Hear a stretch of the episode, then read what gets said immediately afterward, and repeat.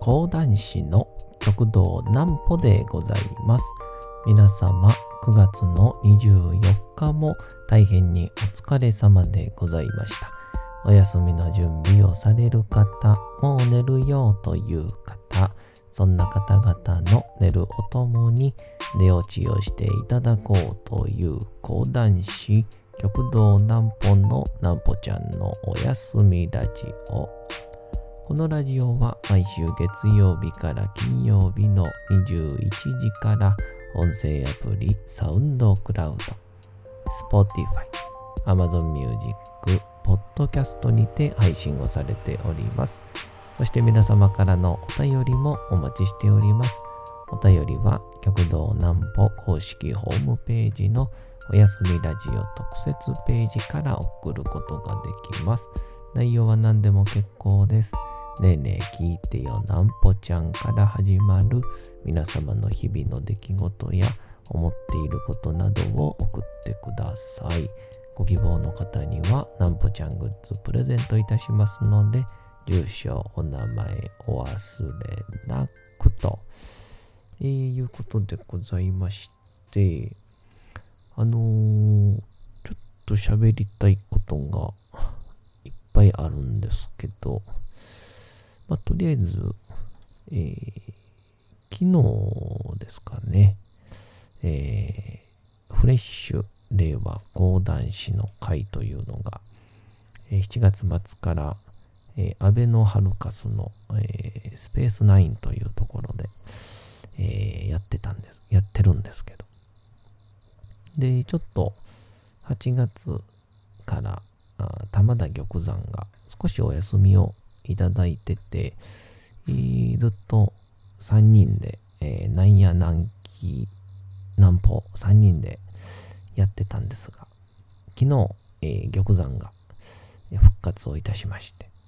えー、めちゃくちゃ楽しかったので、そのお話と今日もお便りが、えー、届いております、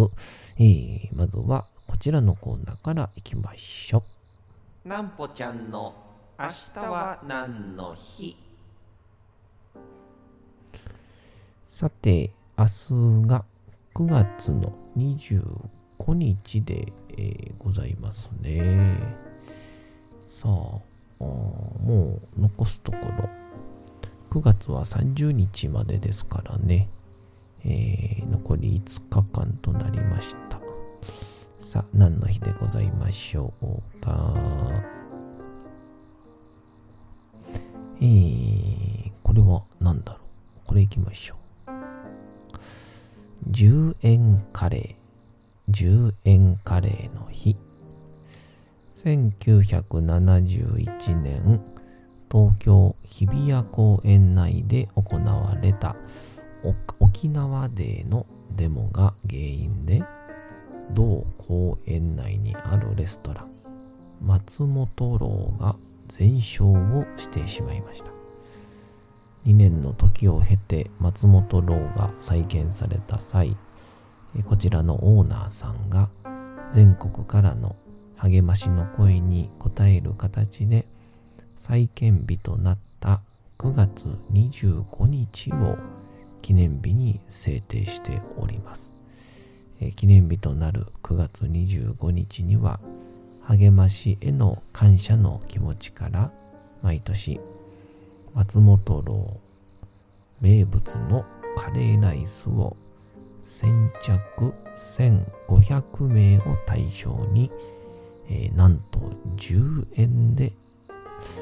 10円で提供する。10円カレーチャリティーが行われており同チャリティーで得た募金や売上金は義援金として全額寄付する慈善活動が展開されておりますということでこれはすごいですねある意味、えー、初めは寄付を受ける側だった人が再起をして寄付をする側になるというこう蘇生のドラマですね。素晴らしいです。えー、そんな感じで。今日はちょっとお便りもいただいてますんで、早速行きましょう。えー、ラジオネーム、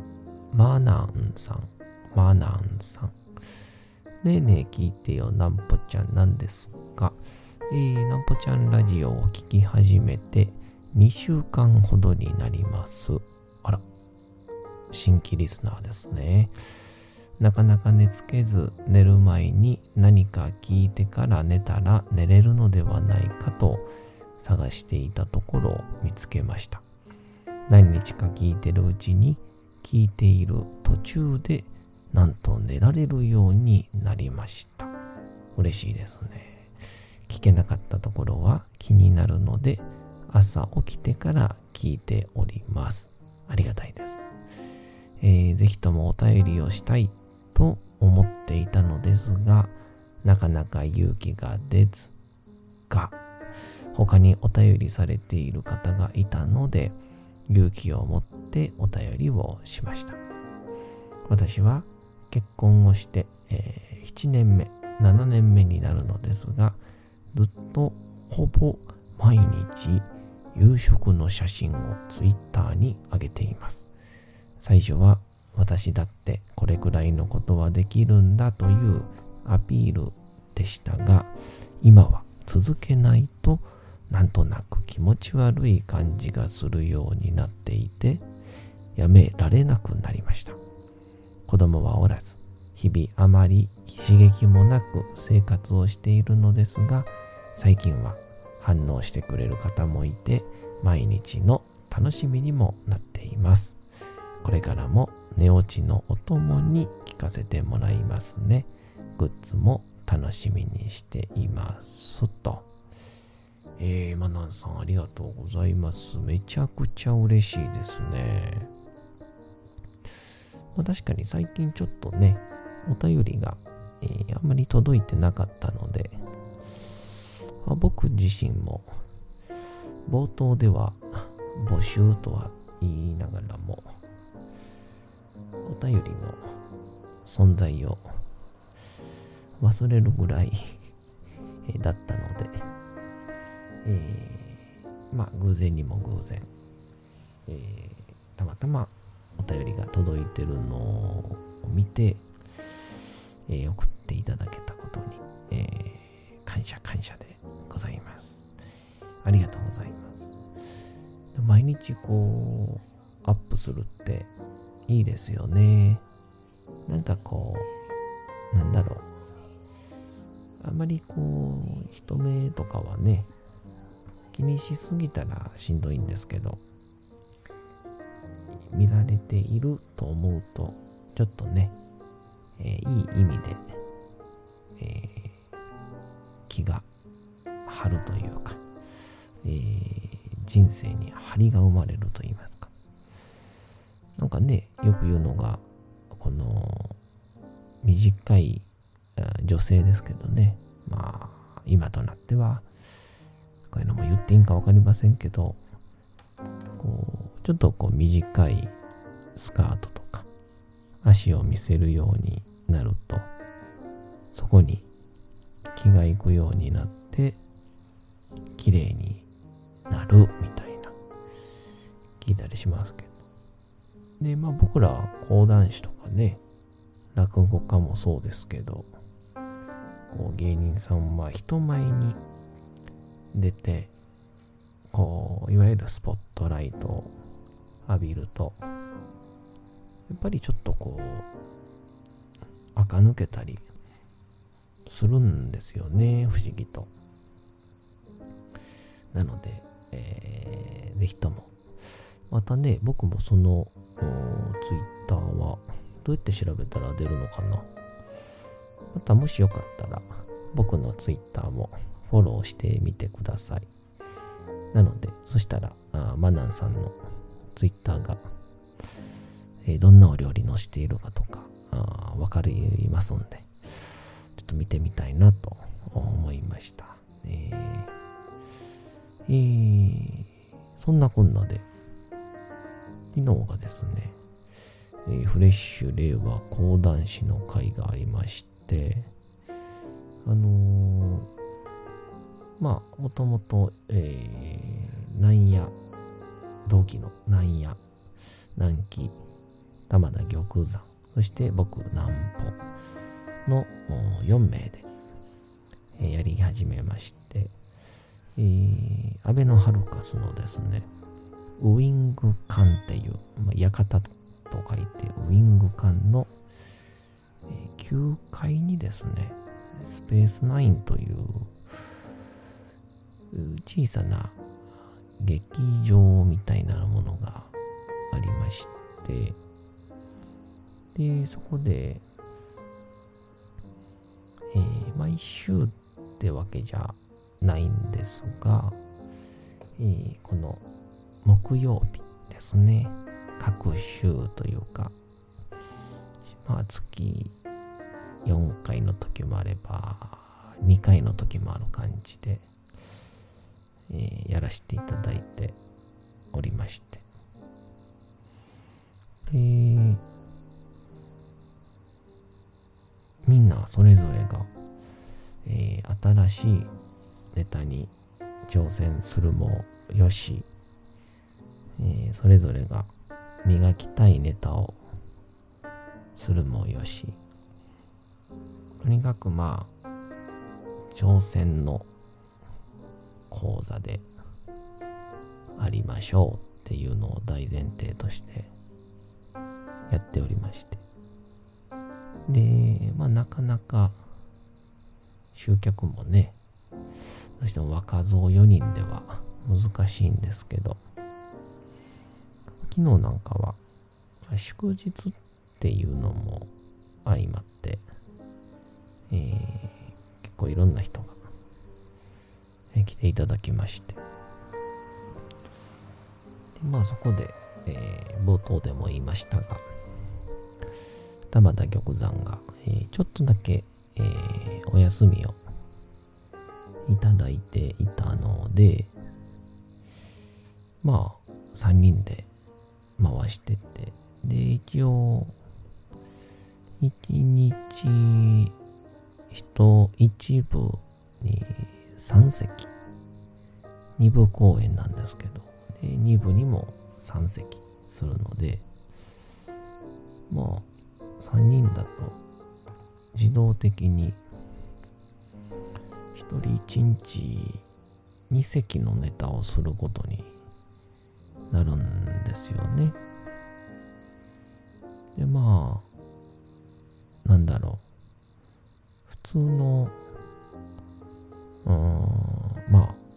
芸歴を10年とか積み重ねてこれば、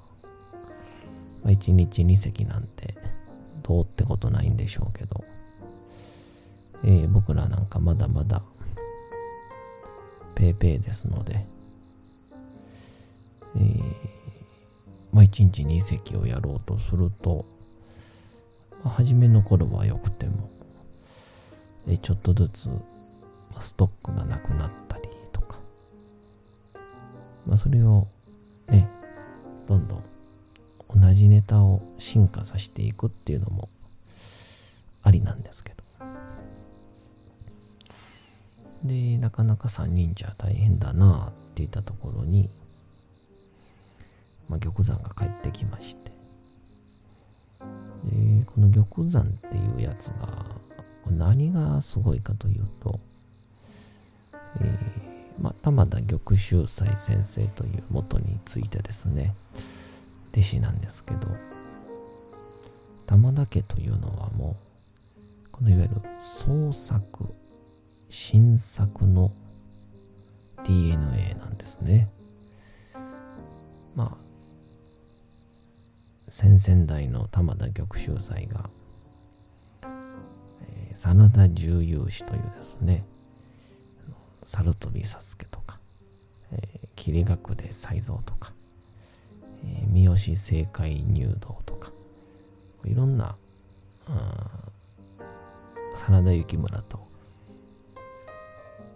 戦ったという、えー、ションをですね、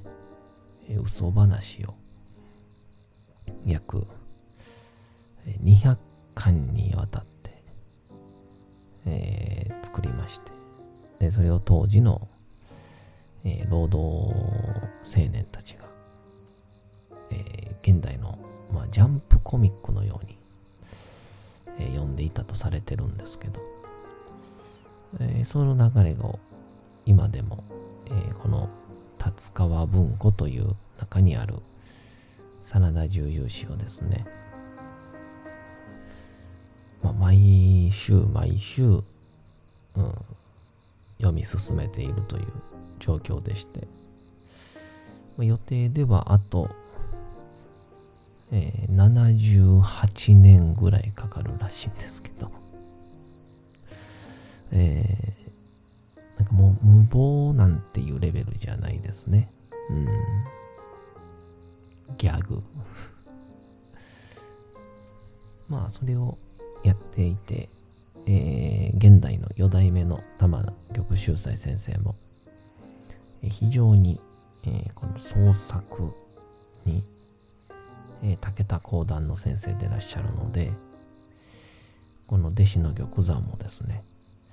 え、入門当初から、えー、自分の人生をこう物語にする、えー、玉山物語というのを、えー、作り続けてましてこう玉山が生まれてからどう講談師になったのかとか小学校の時こうだったとかここ最近こんなことがあったとかっていうのを皆さんに講談でお伝えするという、えー、作品をですね、なんとあいつは100個以上持っててですね、もう怖いもんなしっていう感じなんですけど。まあそんなわけで、昨日もですね、えー、約そうですね、2ヶ月ぶりぐらいの、えー、玉山物語を聞かせていただきまして、すごく良かったですね。で、また、あ久しぶりの講座ということもあったんでしょうか。もう、テンションもかりでしてね。なので、素敵な、いい回帰スタートになったんじゃないかなと思うんですけど。えー、また来週も、えー、木曜日、平日ですが、えー13時から14時半からと、え2回、え1部2部で、え内容ももちろん違います。出演者も変わります。えそんな感じで、えー、携帯のですね、え Twitter とかに載っている、え500円クーポンを見せてもらえると、え1000円のところ、500円で見れてしまいますので、えー、ぜひぜひ来週もお越しいただけたらと。あとちょっと一応話そうとは思ってたんですけど、ちょっとまあ、時間がそろそろ来てしまうようなので、えー、一応、あさっての日曜日にですね、えー、僕がこの1年間ぐらい、えー、目標と言いましょうか、ふつふつと掲げていた夢に、ようやっと手が届きそうです。え、その内容は月曜日にお伝えをいたします。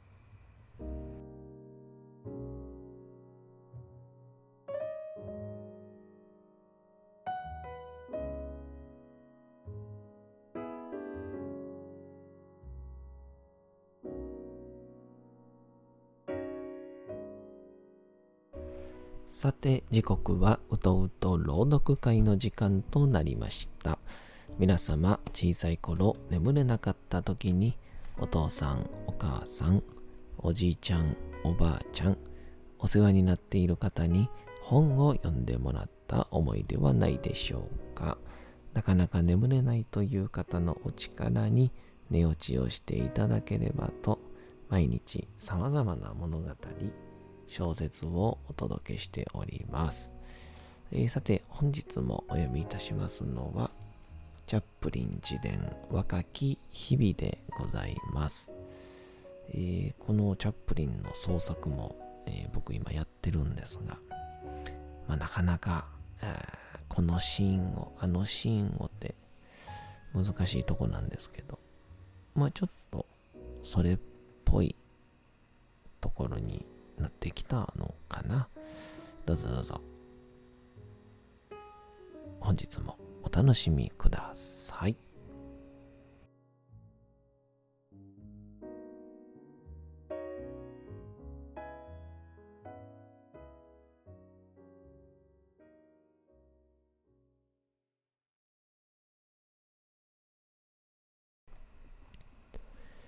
チャップリン自伝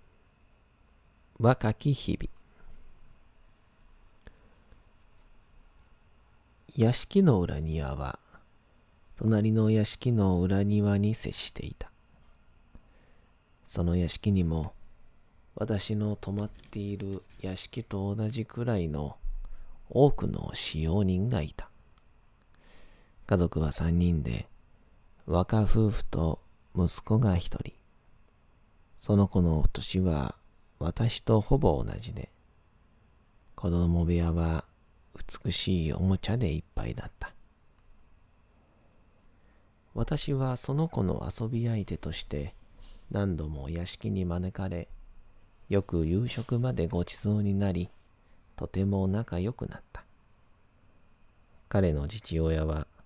ロンドンのシティにある銀行の重要な地位にあるらしく、母親は若くてかなりの美人だった。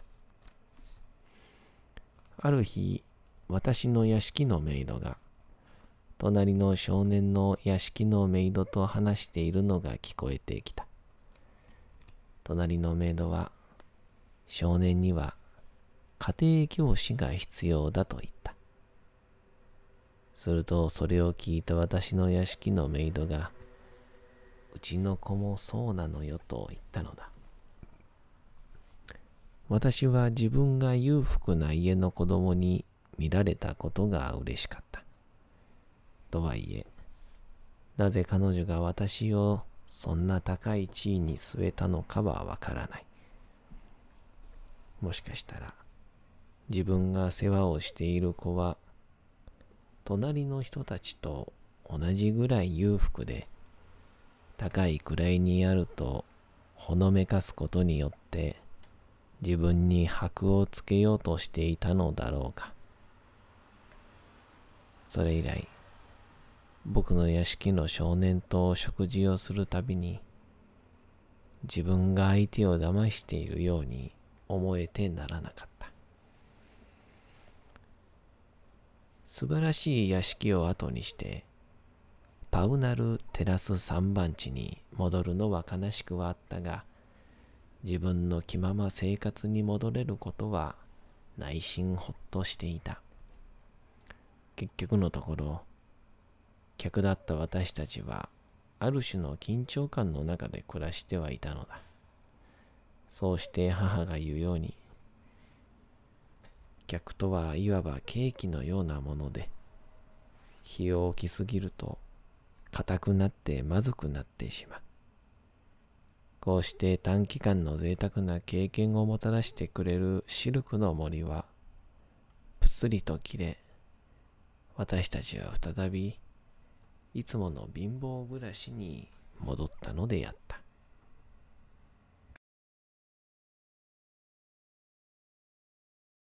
さて、本日もお送りしてきました、なんぽちゃんのおやすみラジオ。というわけでございまして、9月の24日も大変にお疲れ様でございました。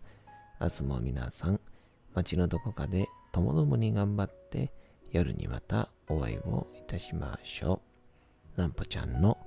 おやすみラジオでございました。それでは皆さん、おやすみなさい。すやすやすやーん。